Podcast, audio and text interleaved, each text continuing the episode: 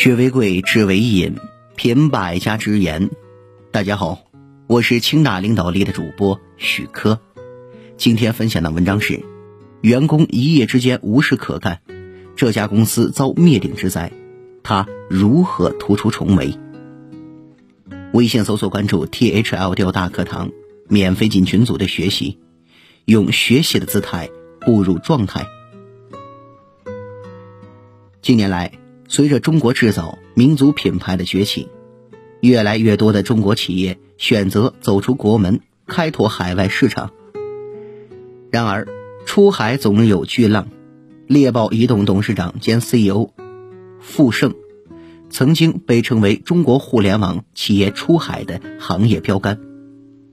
二零二零年初，猎豹旗下的四十五款应用被谷歌全部下架，公司上百人一夜之间无事可做。傅盛用“至暗时刻”形容这次毁灭性的打击。巨浪来袭，傅盛如何带领团队突出重围？四十五款 APP 被下架，上百号员工一夜之间无事可做，猎豹遭遇灭顶之灾，公司为何鲜少有人离开？二零二零年十一月十日是猎豹移动成立的十周年庆典。氛围却和以往有想象的有所不同。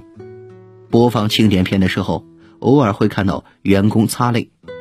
这是2020年2月22日谷歌下架以来，公司举行的第一次全体员工大会。傅盛用了两个多小时的时间，详细的还原了事情的经过，给大家交了底。我们今天依然还有近四十亿人民币的长期投资和现金储备。有些投资其实还在迅速增值当中，我们就是所有的东西都不变化，还可以再继续持续运行五年以上。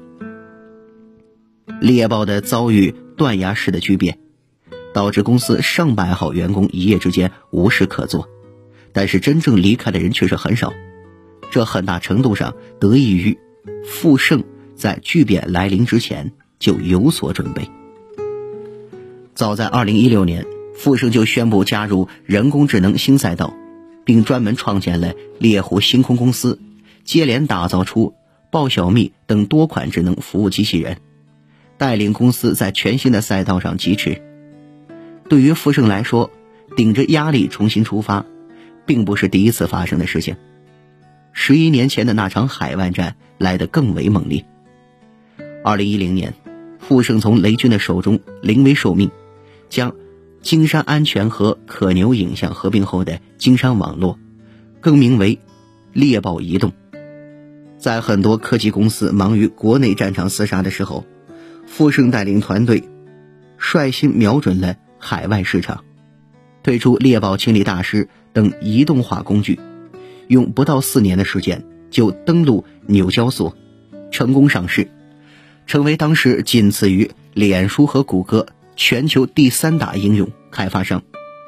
那一年，傅盛只有三十六岁。太多次死里求生，傅盛有着强烈的危机意识。如果外界变化是不以个人意志为转移的，你不要期望你总是在舒适圈里面，你不要期望着你的一套打法从头到尾从小打到老。这一次，傅盛把未来压在了 AI 机器人新赛道。从明星产品经理到销售新人，AI 成绩单不如预期，如何坚持？成立于二零一六年的猎户星空是猎豹移动投资的智能服务机器人公司，也是富盛 All In I 的全新引擎。在跑进了人工智能新赛道上的四年时间里，富盛倾注了大量的资金、资源和精力。最大的挑战之一来自于富盛过往的经历并不熟知的销售落地体系，压力很大，每天都很焦虑，时间永远不够用。富盛说自己经常晚饭都得吃两顿，普通饭点的工作餐，九点以后再见见朋友谈合作。在过去的两年间，猎户星空基本打通了 AI 的整个技术链条，眼下的当务之急便是产品的场景落地。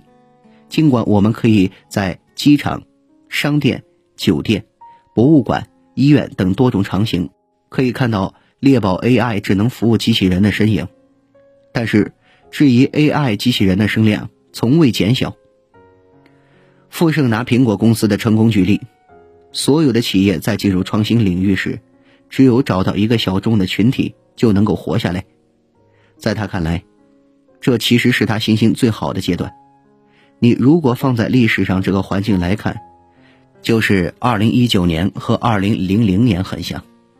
二零零零年的时候，互联网泡沫开始破灭，大家说点 com 是泡沫，注意力经济是泡沫。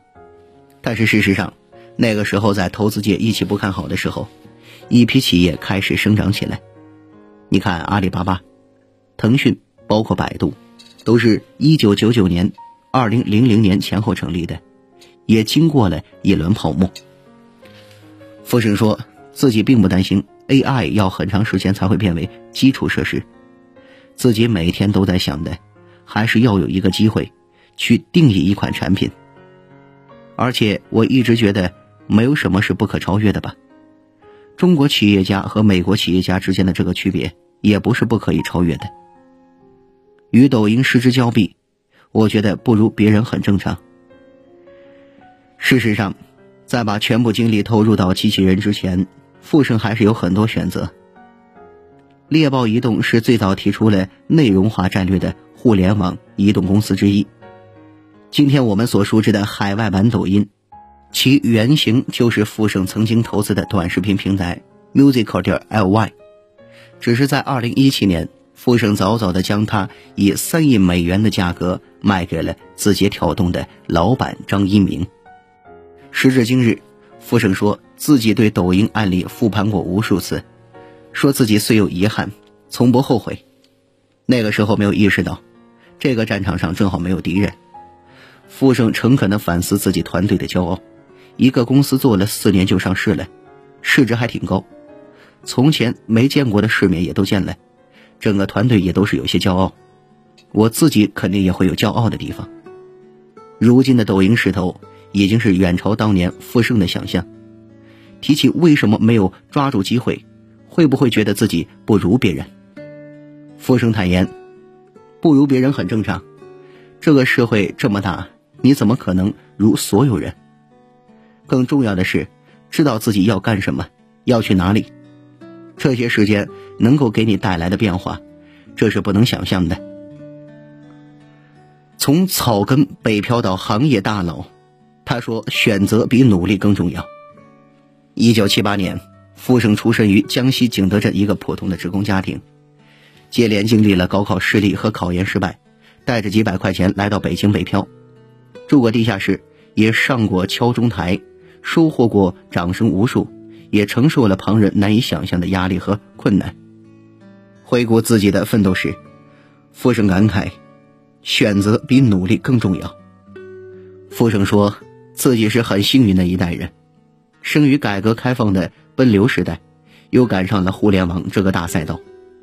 创业的本质是寻找赛道，找到这个赛道之后，你已经是完成了命题的绝大部分。在二零二零年初，猎户星空年会上，富盛几乎是和所有的员工都喝了一杯，鼓励员工。我就相信那句话：“王侯将相宁有种乎？”凭什么那些华人读了个大学，在硅谷就能有很牛的技术，我们在中国就不能吗？一定可以。瞄准赛道，快速入局，在人工智能领域重新奔跑的富盛，认定他可以扛住困难和质疑，因为他相信，未来一定是人和机器人共存的世界。